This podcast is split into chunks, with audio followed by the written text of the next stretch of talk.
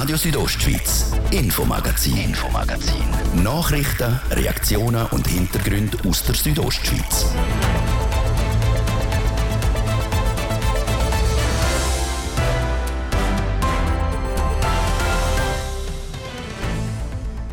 Millionen von Ukrainerinnen und Ukrainer sind aus ihrem Heimatland geflüchtet. 1200 leben jetzt in Graubünden und es könnten noch viel mehr werden. Zu Gast heute im langen Interview der Chef vom Amt für Migration, der Marcel Sutter. Denn im zweiten Teil vom Infomagazin ab halb sechs ein großer Sieg heute für den obersten Schweizer Hotelier. Die Rede ist vom Bündner Hotelier Andreas Züllig. Sein Branchenverband hat im Bundesbern die sogenannte Lex Booking durchgekriegt.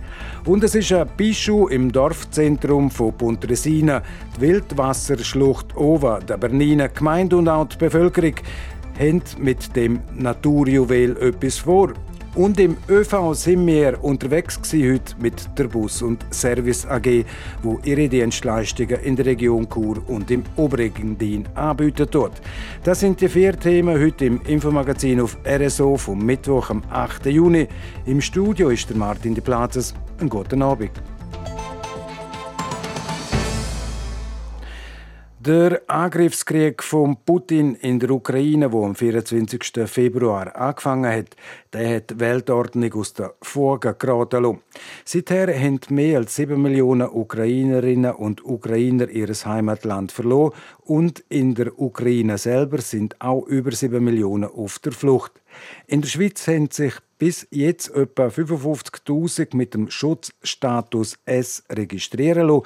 Davon leben einige hundert in Graubünden. Eine immense Herausforderung für die Gesellschaft und auch die kantonale Verwaltung. Die meisten der Geflüchteten möchten privat wohnen.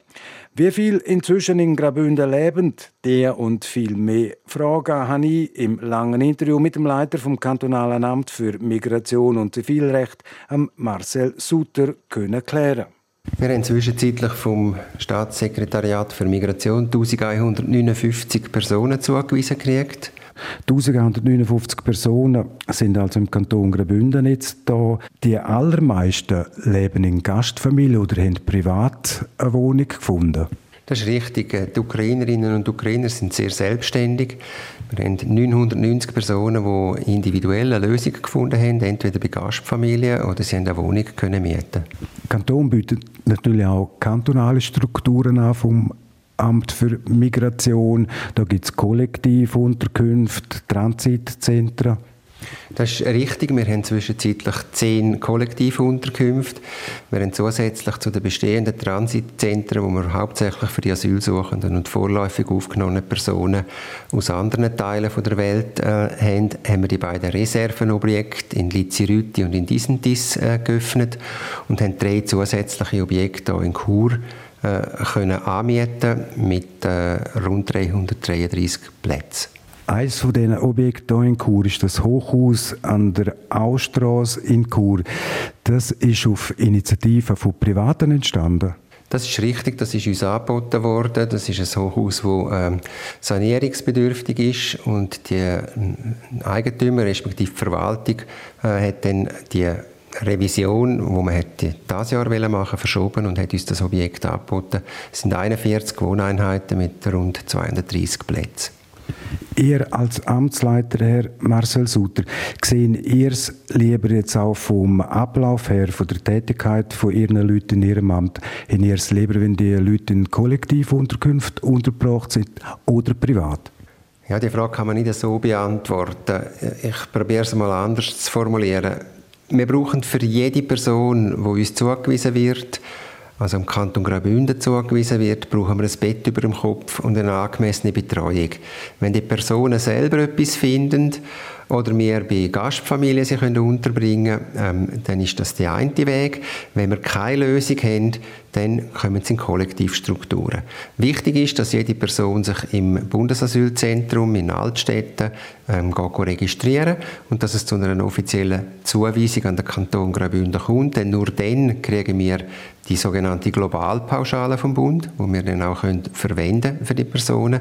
Und nur dann haben die Personen Anrecht auf finanzielle Unterstützung. Wenn wir gerade bei den Finanzen sind, wie hoch ist grundsätzlich eine Unterstützung, die so Personen, geflüchtete Personen aus der Ukraine dürfen erwarten? In Franken und Rappen kann man das insbesondere bei denen, die äh, individuell untergebracht sind, in Wohnungen oder bei Gastfamilien nicht sagen. Das ist ganz normal, wie bei der Sozialhilfe auch. Das geht über Gemeinden und die regionalen Sozialdienste. Dort wird individuell der Bedarf berechnet, den die Personen haben. Also was sie für die Wohnung brauchen, für Krankenkassen, für die Lebensmittel, Hygieneartikel und so weiter, wird alles eingerechnet. Wir kriegen vom Bund 1500 Franken rund pro Monat pro Person. Wenn ihr Geflüchtete vom Bund zugewiesen kriegen, klar, eine Einzelperson ist wahrscheinlich einfacher zum Handeln. Aber wenn jetzt zum Beispiel eine Mutter kommt mit drei schulpflichtigen Kindern, da ist sicher auch das Schulwesen, das heißt das im Fokus, dass die Kinder nachher auch können eingeschult werden, dass die Gemeinde entsprechend ausgestattet ist mit äh, entsprechenden Schulen. Rund 80 Prozent der Personen, die uns zugewiesen worden sind, sind Frauen mit Kindern, teilweise auch schulpflichtige Kinder. Und es ist sehr wichtig, dass man diesen Kindern jetzt eine Tagesstruktur gibt und kein Bildungsunterbruch entsteht. Das heißt, wir wollen sie so schnell wie möglich in den einzelnen Schulen in der Gemeinde einschulen oder dort, wo es nicht möglich ist, bieten wir über das Amt für Migration und Zivilrecht auch Zentrumsschulen an. Also wir haben eine kollektive Beschulung, wo sie dann auch ganz normal nach dem Lehrplan 21 ähm, unterrichtet werden. Das heißt, die Kinder sind ganz normal im Regelunterricht, besuchen parallel dazu entsprechende Deutschkurse das ist selbstverständlich so, ja. Es, es, gibt eine Unterstützung im Bereich von der Sprache, aber auch sonst, auch andere Fächer werden unterstützt, wenn sie noch nicht so, so weit sind. Ähm, in den meisten Fällen ist es wirklich im Moment noch eine Frage von der Sprache. Und eines der ganz grossen Ziele ist, dass wir zu den rund 200, die bereits in den Gemeindeschulen eingeschult sind, ähm, Mitte August, wenn das neue Schuljahr anfängt, möglichst viele von diesen Kindern in den Schulen können unterbringen können. Wir haben es einleitend gesagt, aktuell sind 1159 Leute, die der Bund zugewiesen hat, im Kanton Graubünden, also Geflüchtete aus der Ukraine. Jetzt rechnet das Staatssekretariat für Migration bis zu 120.000 Personen, die könnten kommen bis Ende Jahr. Wenn wir das auf die Quoten ummünzen, durch den Verteilschlüssel vom Staatssekretariat, dann wären das bis zu 3'500 Leute, also dreimal mehr als es jetzt sind ist noch handelbar für den Kanton, für eure Strukturen? Im Moment ist es handelbar, es ist auch leicht rückläufig. Also das Staatssekretariat für Migration hat von diesen 1000 bis 1200, die es teilweise pro Tag registriert haben, im Moment noch rund 300 bis 350 Personen, die sie registrieren. Also es hat leicht abgenommen. Es ist aber sehr schwierig abzuschätzen, wie sich der Krieg in der Ukraine noch weiterentwickelt und wie die Fluchtbewegung dann wird sein. Und in einem Worst-Case-Szenario geht man davon aus, dass bis zu 120, allenfalls sogar 150.000 Personen könnten in die Schweiz kommen.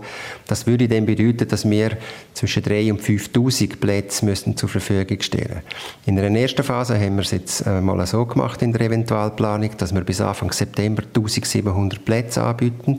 Wir sind da sehr gut auf Kurs. Wir haben ja bereits bereits 1000 und wir wetten die dann bis Ende Jahr schauen, dass wir nochmal rund 1500 bis 2000 Plätze haben. Wenn dann wirklich der Worst Case sollte eintreffen dann müssen wir dann nochmal über Bücher, auch Anfangs Herbst noch, ist dann auch nicht ausgeschlossen, dass man allenfalls in Turnhallen ausweichen oder ähm, in unterirdische Anlagen vom Zivilschutz oder von der Armee. die Infrastruktur ist ja eins, aber jetzt gerade eine Zeit, äh, man redet schon seit Monaten über den Fachkräftemangel, das braucht auch entsprechendes Personal. Finden ihr die Leute auf dem freien Arbeitsmarkt? Im Moment sieht es noch relativ gut aus. Was sehr schwierig ist, ist die entsprechenden Lehrpersonen zu finden für die Beschulung der Kinder. Ähm, dort ist es sicher sehr, sehr schwierig. Ähm, Im Bereich von der Betreuung ähm, haben wir eigentlich gut gehabt bis jetzt. Äh, irgendwann wird der Markt dort auch ausgerechnet sein, das ist ganz klar. Bei den Sozialämtern, also im Bereich von der regionalen Sozialdienst und für die Unterstützung vom kantonalen Sozialamt ist es auch eher schwieriger, die entsprechenden Personen zu finden. Es dauert dann halt auch, es braucht braucht relativ viel Zeit, bis so ein Rekrutierungsprozess abgeschlossen ist. Im Moment äh, dürfen wir uns nicht groß beklagen, wir sind eigentlich noch auf Kurs, aber es zeichnet sich natürlich ab, dass es immer mehr ausdünnt wird und irgendwann wird es dann sehr schwierig sein, die Leute noch zu kriegen. Das heißt, ihr seid jetzt voll die Leute am Suchen? Das ist richtig. Also wir suchen einerseits weiter kollektiv äh, Unterkünfte, damit wir möglichst viele Personen können unterbringen können, wenn die kommen. Ich wiederhole gerne nochmal, es ist unser Hauptziel, dass jede Person, die im Kanton Graubünden zugewiesen wird, ein Dach über dem Kopf hat und eine angemessene Betreuung kriegt. Und dafür braucht es natürlich auch das entsprechende Personal. Und da sind wir dran. Es ist möglich, dass man allenfalls auch über Zivildienstleistende oder über die Armee gewisse Betreuungsstrukturen kann haben also Betreuungspersonen für eine kurze Zeit, für eine Übergangsphase, bis man die Rekrutierung dann abgeschlossen hat. Im Moment ist es aber noch möglich, dass wir das selber schaffen. Knapp 1200 Geflüchtete aus der Ukraine leben jetzt also im Kanton Graubünden.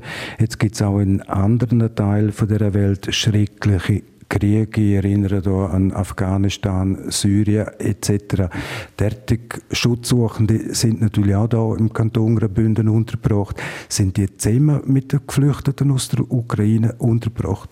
Im Moment ist es äh, möglich, dass wir sie noch getrennt haben. Also wir haben so die Strukturen in den Kollektivzentren, dass wir Kollektivzentren haben mit äh, Ukrainerinnen und Ukrainern und Transitzentren, also die Durchgangszentren oder das Erstaufnahmezentrum da in Chur, wo wir die anderen, also die Asylsuchenden und vorläufig aufgenommene Personen drin haben. Die Leute, die geflüchtet sind aus der Ukraine daher in die Schweiz, die haben bekanntlich den Schutzstatus S. Der erlaubt ihnen äh, freie Bewegung innerhalb vom Schengen-Raum etc. Sie können gerade anfangen zu arbeiten. Die Kinder können in die Schule gehen. Das ist jetzt vor dem Hintergrund vor den schrecklichen Ereignissen in Syrien, in Afghanistan etc. sind die Geflüchteten, die von dort kommen, aus den arabischen Ländern, klar benachteiligt. Ja, ich will nicht sagen, dass es eine klare Benachteiligung ist, aber es ist ganz klar, dass die Personen mit Schutzstatus S aus der Ukraine ähm, andere Rechte haben als vorläufig aufgenommene Personen oder auch als Asylsuchende. Das macht es nicht ganz einfach, das ist klar. Eben insbesondere die freie Reisetätigkeit innerhalb vom Schengen-Raum ist möglich. Ähm, sie können sogar zurück ins Heimatland für 15 Tage. Sobald sie mehr als 15 Tage dort sind, verlieren sie dann das Anrecht von dem Schutzstatus. Aber grundsätzlich können sie reisen, sie können Familienangehörige nachziehen, können sofort arbeiten. Kinder beschulen wir selbstverständlich auch bei den vorläufig aufgenommenen Personen und den Asylsuchenden, ähm, damit die Kinder keinen Bildungsunterbruch haben und keine Bildungslücke entsteht. Das ist auch dort sehr wichtig. Dort haben wir keinen Unterschied. Marcel Sutter, im Meiersboden hin, die Aufrichtung hat ja schon lange stattgefunden vom Asylzentrum. Wann kann das Asylzentrum im Meiersboden den Betrieb aufnehmen und wie viele Plätze wären denn dort oder wie viele Plätze sind denn dort verfügbar? Das Erstaufnahmezentrum Meiersboden werden wir vom Hochbauamt vom Kanton am 15. August übernehmen und dann einrichten. Wir gehen davon aus, dass wir Anfang September ähm, mit den ersten Leuten und mit unserem Personal hindern können und den Betrieb können aufnehmen können. Es war ja gerechnet als Ersatz für das Erstaufnahmezentrum Voral hier in Chur vorne. Das heißt, es ist ein 1 zu 1 Ersatz mit den 180 Plätzen, die wir brauchen für das Erstaufnahmezentrum. Und aufgrund von der jetzigen Situation haben wir, statt dass wir den Mietvertrag gekündigt haben, hier in Chur vorne ähm, im Voral, haben wir den Vertrag verlängert. Das heißt, wenn wir das Erstaufnahmezentrum zügeln, hinter in der Meiersboden Anfang September haben wir da vorne im Voral nochmal 180 Plätze, die wir dann zur Verfügung haben, auch wieder für weitere Ukrainerinnen und Ukrainer. Seit mehr als 100 Tagen dauert der Krieg schon in der Ukraine.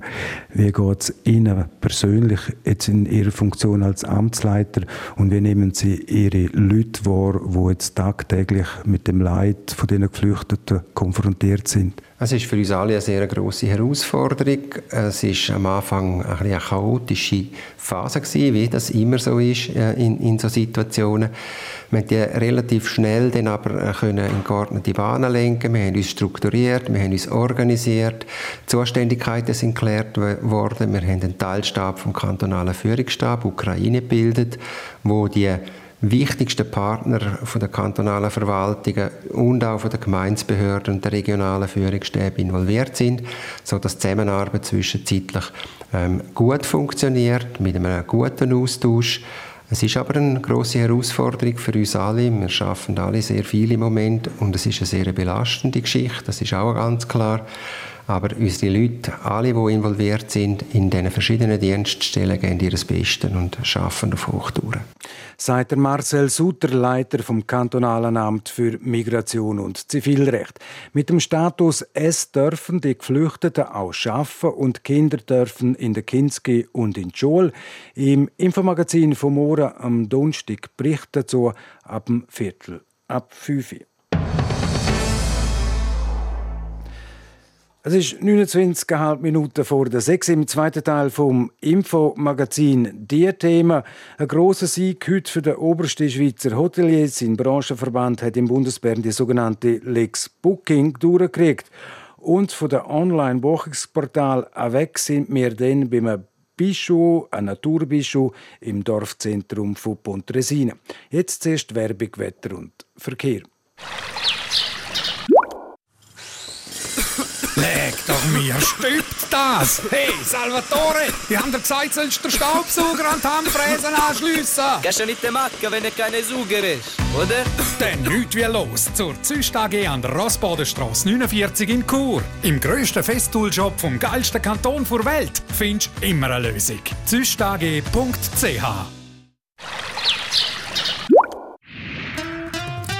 Wetter präsentiert von Röckle AG Vaduz. Vom rohen Brett bis zum Parkett. Alle Informationen unter röckle.li. Im Verlauf des Abends kommt es immer wieder mal regnen hier in der Südostschweiz und morgen am Donnerstag erwartet uns einen wechselhaften Tag. In Nordbünden ist es mehrheitlich grau am Himmel und teilweise auch nass. Morgen im Süden dort ist es ein bisschen freundlicher. Dank dem Föhn kommt in den Südtälern auch immer wieder die Sonne führen. Temperaturen die erreichen morgen maximal 8 Grad in Davos, bis zu 16 Grad gibt es in Chur und bis zu 14 Grad in Disentis. Verkehr. Präsentiert von Auto Aria und Garage Bruno. Willst du dein Auto verkaufen? Ob neu oder alt? Komm vorbei an die Sägenstrasse 56 in Chur. Wir zahlen faire Preise. In Churer Stadt ist der Feierabendverkehr unterwegs. Wenn ihr also durch Chur oder um Chur fahren müsst, müsst ihr sicher ein paar Minuten mehr Zeit einrechnen. Von grösseren Verkehrsbehinderungen haben wir aber keine Meldungen für euch. Kommt gut und vor allem sicher durch den Mittwochabend. Verkehr. Aktuell und kompakt durch den Feierabend mit unserem Infomagazin. Heute Abend mit dem Martin De Platzes. Radio Südostschweiz, Infomagazin, Infomagazin. Nachrichten, Reaktionen und Hintergründe aus der Südostschweiz.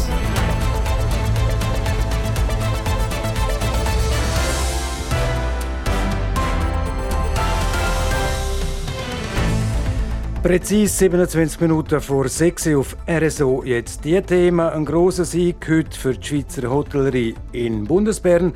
Und dann sind wir beim Naturbischu im Dorfzentrum von Pontresina.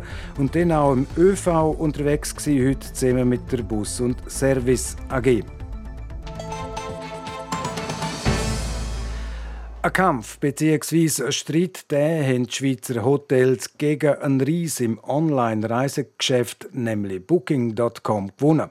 Booking.com verdient in der Schweiz pro Hotelzimmer deutlich mehr Geld als in anderen Ländern. Das wird jetzt anders, denn das Parlament in Bern hat entschieden, dass die Hotels ihre Gästezimmer auf der eigenen Webseite künftig günstiger anbieten können. Und zwar günstiger als eben auf den Online-Buchungsplattformen wie beispielsweise Booking.com. Kaum. Nach dem Nationalrat hat heute auch der Ständerat einem Verbot von der sogenannten Preisbindungsklausel zugestimmt. Damit sollen Online-Buchungsplattformen künftig stärker reguliert werden. Für die Regulierung kämpft hat der Branchenverband Hotellerie Suisse und an vorderster Front natürlich der Präsident Andreas Züllig, selber Hotelier auf der Lenzer Heide. Meine Kollegin Adrienne Kretli, sie hat heute logischerweise mit einem glücklichen Andreas Züllig ein Telefoninterview können führen Vielleicht so ganz grundsätzlich mal gefragt an Sie, mit welchem Gefühl haben Sie die Debatte heute mitverfolgt im Ständerat? Ja, natürlich mit einer gewissen äh, Spannung, äh, weil Diskussionen sind natürlich immer auf der einen Seite, man sollte so wenig wie möglich regulieren in der Wirtschaft, auf der anderen Seite ist da natürlich ein, ein relativ mächtiger Player im Markt mit Buchungsplattformen wie Booking, wo 70 Prozent vom vom Online-Markt hat, von den Buchungsplattformen und äh, wo uns die Spielregeln diktieren. Und wie groß ist die Erleichterung jetzt, dass man sich quasi können von diesen, ich nenne es mal Ketten von diesen Online-Plattformen befreien? Ja, das ist natürlich sehr groß. Also dem Nationalrat ist ja das schon durch. Jetzt ist noch die letzte Hürde ist ein Ständerat gewesen und wir haben schon gesehen, dass wir seit sechs Jahren dran sind an dem Thema mit der Motion Bischof, wo wir vor sechs Jahren eingereicht haben. Und jetzt kommt es zu einem guten Ende und wir haben die unternehmerische Freiheit wieder zurück, wo wir auf den Plattformen dort unsere Preise können anbieten können, wo wir den Kunden am besten erreichen und den Kunden die beste Dienstleistung können erbringen Eben grundsätzlich gesagt, man darf auf der eigenen Webseite als Hotel auch günstigere Preise anbieten, als vielleicht äh, die Konditionen, die auf einer Online-Buchungsplattform drauf sind. Der aktuelle Stand und was sich jetzt durch das ändert, können Sie das erklären? Ja, also bis jetzt ist es untersagt gewesen, vertraglich geregelt mit den Buchungsplattformen, dass wir auf unserer eigenen Homepage unseren Gästen, die bei uns buchen, keinen tieferen Preis dürfen anbieten als bei ihnen. Das ist eine Einschränkung von der unternehmerischen Freiheit und äh, wir wollen die Freiheit wieder zurück, dass wir dort können unsere Preise anbieten wo die beste, beste Preisleistung, die beste Dienstleistung für unsere Gäste äh, kann gewährleistet werden kann. Also eben, ich höre jetzt raus, als Hotelier profitiert man natürlich von dem. Man kann ein bisschen flexibler sein mit den Preisen auf der eigenen Homepage und die dann anbieten. Was heisst das für mich als Gast in Zukunft? Ja, äh, als Gast heisst es natürlich, dass man am besten äh, geht schauen auf der Homepage vom Hotel, was gibt es für Angebote. Es geht ja nicht nur um den Preis, es gibt auch gewisse Zusatzdienstleistungen, die man auf der Buchungsplattform nicht kann anbieten kann. Packages zum Beispiel sind nicht möglich bei Booking.com. Äh, Packages sind nur auf der eigenen Homepage möglich und äh, es gibt dort meistens sehr interessante Angebote, die nicht unbedingt über den Preis günstiger sind, aber mit Zusatzleistungen an und für sich mal mehr überkommt für das gleiche Geld. Sie sagen selber, etwa 70 Prozent der Buchungen werden über die Plattformen gemacht und nicht direkt über die Homepage der Hotels. Äh, hintergeht man jetzt gewissermaßen auch die Online-Plattformen wie Booking? Man ist ja eigentlich sehr darauf angewiesen in dem Fall. Und jetzt sagt man einfach, ja gut, aber wir gehen trotzdem mit den Preisen rein. Nein, Buchungsplattformen sind weiterhin sehr wichtig für die Hotellerie in der Schweiz, vor allem für die internationalen Gäste, die natürlich den Markt nicht kennen, die Hotel nicht kennen. Äh, die buchen weiterhin über, über Booking oder über Expedia oder wie die Plattformen alle heißen, also über die Online-Buchungsplattformen. Äh, für das sind wir auch sehr dankbar, für das sind wir auch bereit, äh, Kommission zu zahlen, wenn uns äh, die Buchungsplattformen neue Gäste bringen, aus, vor allem aus den Fernmärkten und äh, das wird weiterhin so bleiben. Also der Anteil an den Buchungen von der Buchungsplattformen wird nicht zurückgehen. Werden Sie heute Abend jetzt schon Preise anpassen? Nein, ich glaube nicht. Nein, also grundsätzlich gibt es jetzt äh, keine sofortige Reaktion. Wir müssen zuerst schauen, dass das Gesetz äh, in Kraft tritt und dass die Verträge angepasst werden. Im Moment haben wir noch die alten Verträge mit den Buchungsplattformen, die noch gültig sind. Und da müssen wir zuerst neue Verträge machen. Sagt Andreas Züllig, Präsident von Hotellerie Suisse und selber zusammen mit seiner Frau Hotelier auf der Linzer Heide.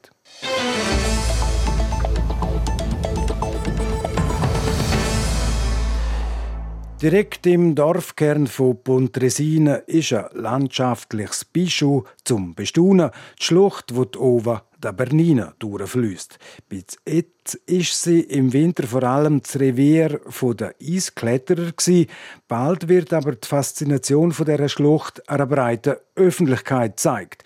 Der Hans-Peter Putzi berichtet. Sie ist nicht groß und zum Teil auch versteckt. Die malerische Schlucht direkt am Dorfrand von Pontresina. Bis zu 30 Meter tief hat sich der Bach ober der Bernina dort ins Gestein gefressen. Jetzt soll die Pontresina Dorfschlucht ein bisschen geöffnet werden. Ein neuer Schauplatz, nein, mehrere Schauplätze an der Schlucht sollen entstehen. Und darum trägt das Projekt auch den Namen Schauplatz. Gestern Abend hat die Pontresina Stimmbevölkerung dem Projekt zugestimmt. Gesprochen wurde ist einstimmig ein Kredit von 2 Millionen Franken. Der restlose Rückhalt bei der Einwohnerschaft freut die Gemeindepräsidentin Nora Saratz. Ich glaube, das hat verschiedene Gründe. Ein Grund ist sicher, dass es unserer Meinung nach sehr ein schönes Projekt ist, das eben wirklich die Natur respektiert und nicht einfach äh, probiert, möglichst Fremdkörper in die Natur zu schaffen, sondern zwar schon Kontrast zu schaffen, aber doch die Natur ins Zentrum setzt von dieser schönen Schlucht. Und ich denke, ein anderer Grund ist auch, dass wir die Bevölkerung immer wieder mitgenommen haben. Wir haben orientiert, wir haben informiert. Durch das haben sie das Projekt auch schon relativ gut kennt und gewusst, auf was sie sich einlösen, wenn sie dem zustimmen. Die einzelnen Schauplätze liegen am Weg rund um die Wildschlucht. Die Plätze werden teilweise auch mit baulichen Elementen ergänzt. Zum Beispiel mit einer Brücke, wo als Sackgas in die Schlucht einragt. Auf den sogenannten Schwebebalken ist Nora Saratz besonders gespannt. Wir denken, die beiden Hauptstücke sind einerseits der Infopunkt, wo ja auch der Startpunkt ist von dem Schwebebalken und der Schwebebalken, wo natürlich wirklich die Sicht wirklich von oben herab direkt in die Schlucht ermöglicht. Geplant sind auch noch Mauern, wo der Lärm von der Straße dämpft. Oder weitere Aussichtsplattformen und eine kleine Bühne. Der Eingriff in die Landschaft soll dabei möglichst klein bleiben. Wir sind der Meinung, dass wirklich aufgrund von der Platzierung von den verschiedenen Elementen und auch von der Architektur von diesen Elementen die Natur eben wirklich im Fokus rückt noch mehr und die Elemente zwar die Natur kontrastieren, aber nicht stören. Die Gemeinde hat laut der GLP Gemeindepräsidentin früher die Naturschutzverbände ins Boot geholt. Von Seiten der Naturschützer ist also nach der Einreichung vom Baugesuch keine Opposition zu erwarten. Aber wenn das Baugesuch eingereicht wird, ist offen. Die höheren Preise der Baumaterialien lassen die Gemeinde im Moment noch abwarten. Noch in diesem Jahr möchten wir jetzt mal noch die Offerte und Submissionsverfahren, die ganze Vorarbeit aufgleisen und nachher müssen wir natürlich ein bisschen schauen, wie es aussieht, auch mit der ganzen Situation am Baumarkt. Wir möchten natürlich nicht unbedingt dann das Projekt umsetzen, wenn die Preise gerade am höchsten sind, sondern wir sehen uns als Gemeinde auch in der Pflicht, ein bisschen gegenzyklisch zu investieren. Darum möchten wir dann schauen, wenn der ideale Moment ist für die Umsetzung von dem Projekt. Sicher geplant ist es in den nächsten fünf Jahren. So Gemeindepräsidentin von Pontresina im Beitrag von Hans-Peter Putzi.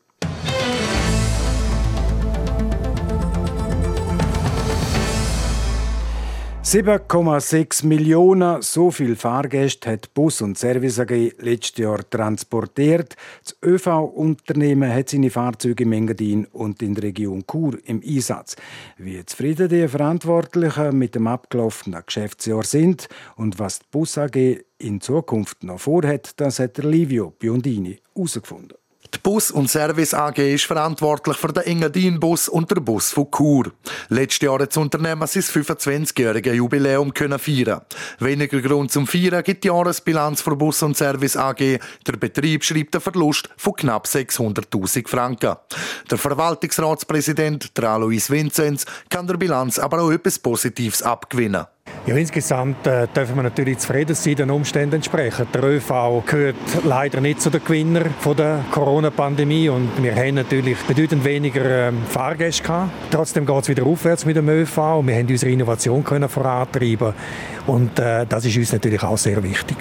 Die Bus- und Service AG hat letztes Jahr viel mehr Aufwände gehabt, unter anderem wegen höherer Benzinkosten und höherer Verwaltungsaufwände. So erkläre sich auch der Verlust. Auch in Sachen Innovation ist das Unternehmen tätig. Momentan wird in Chur ein Elektrobus auf Herz und Nieren getestet. Der Ralf Kohlecker, Unternehmensleiter für Bus und Service AG, erklärt, warum der Elektrobus zuerst drei Monate in Engadin getestet worden ist und jetzt in Chur fährt. Weil in Engadin haben wir einmal wissen, klimatisch kalt, Schnee und so weiter. Und jetzt, äh, wissen wir, ist eine der wärmsten Städte in der Schweiz. Jetzt wollen wir wissen, was passiert, wenn wir Klimaanlage einstellen ob denn das auch noch eine gute Geschichte gibt. Im Schnee hat sich der Bus gut bewährt. Auch die Rückmeldungen von den Chauffeuren und der Betriebsleitung sind durchwegs positiv. Kostet so ein Bus doppelt so viel wie ein Dieselbetriebener. Die Bus- und Service AG will aber auch klimaneutral werden. Darum sind solche Investitionen wichtig. Das Vertriebssystem soll auch noch angepasst werden. Wasserstoff als weiterer alternativer Kraftstoff werde angeschaut und ÖV on Demand sei auch noch eine Idee. So wie man das heute teilweise kennt von Uber her, vielleicht auch ein ÖV on Demand können äh, zu bewerkstelligen. Das heißt, dass man dann einen Service könnte anbieten, wo die Leute selber bestimmen können, wenn sie abfahren wollen und wo sie hinfahren wollen. So der Alois Vinzenz.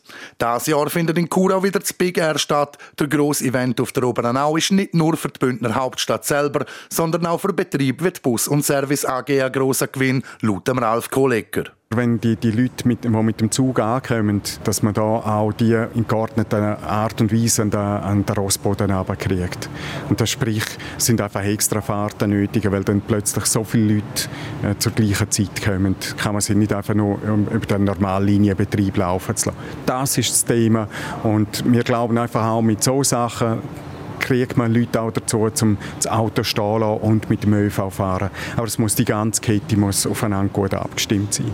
Für die letztjährige Ausgabe hat die Bus- und Service AG sogar noch Fahrzeuge aus dem Engadin auf Kur geholt, um all die Leute umzufahren. Viele Leute der Kantonshauptstadt hat es auch am Pfingsten wieder gehabt. Der Verkehr ist stellenweise stillgestanden. Also für, wir sind schon sehr stark betroffen gewesen, halt auf all diesen Linien, wo es nicht äh, äh, sagen wir eine Quartierstraße ist, wo man nicht zum Durchfahren können brauchen. Dort ist gut gewesen. und dort, wo man eine Busfahrbahn hat, dort ist man auch relativ oder gut vorwärts gekommen. Nur weil wir halt nicht durchgängig die Situationen haben, sind wir auch stark betroffen gewesen und haben sehr starke Verspätungen eingefahren. Darum sagt der Ralf Kollegger auch für mehr Buslinien der Stadt Chur. Auch eine Bustangente sagt zusammen mit der Stadt im Gespräch, also eine Buslinie, die die Aussenquartiere miteinander verbindet und nicht wie normal über den Bahnhof führe, sondern aussen durch. Beim Bus Engadin und dem Bus von Chur ist also einiges geplant in nächster Zeit. Der Livio Biondini hat berichtet. Sport.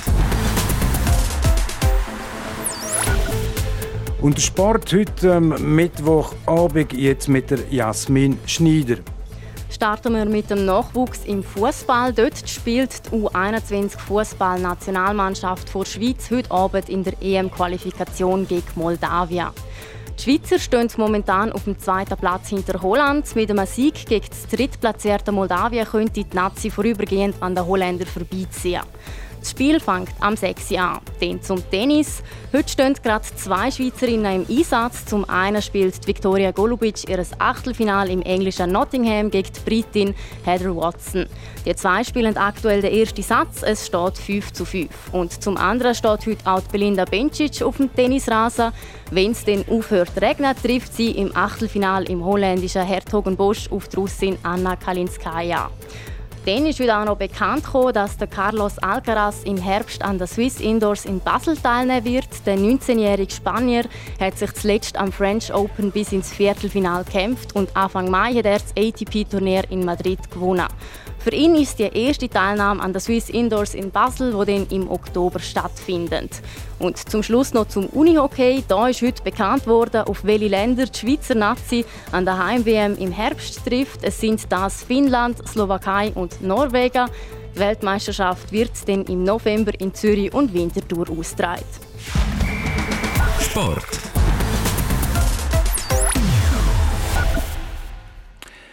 Et voilà, es ist zwölfeinhalb Minuten vor der sechs und damit ist es das, Infomagazin auf RSO vom Mittwoch am 8. Juni. Das kann nachgelost werden im Internet auf südostschweiz.ch-radio oder auch als Podcast. Das nächste Infomagazin gibt es wieder morgen, wie gewohnt, ab dem Viertel ab fünf hier auf RSO. Am Mikrofon für heute auf Wiederhören der Martin de Platzes. Einen guten Abend, Docken. Radio Südostschweiz, Infomagazin, Infomagazin. Nachrichten, Reaktionen und Hintergründe aus der Südostschweiz.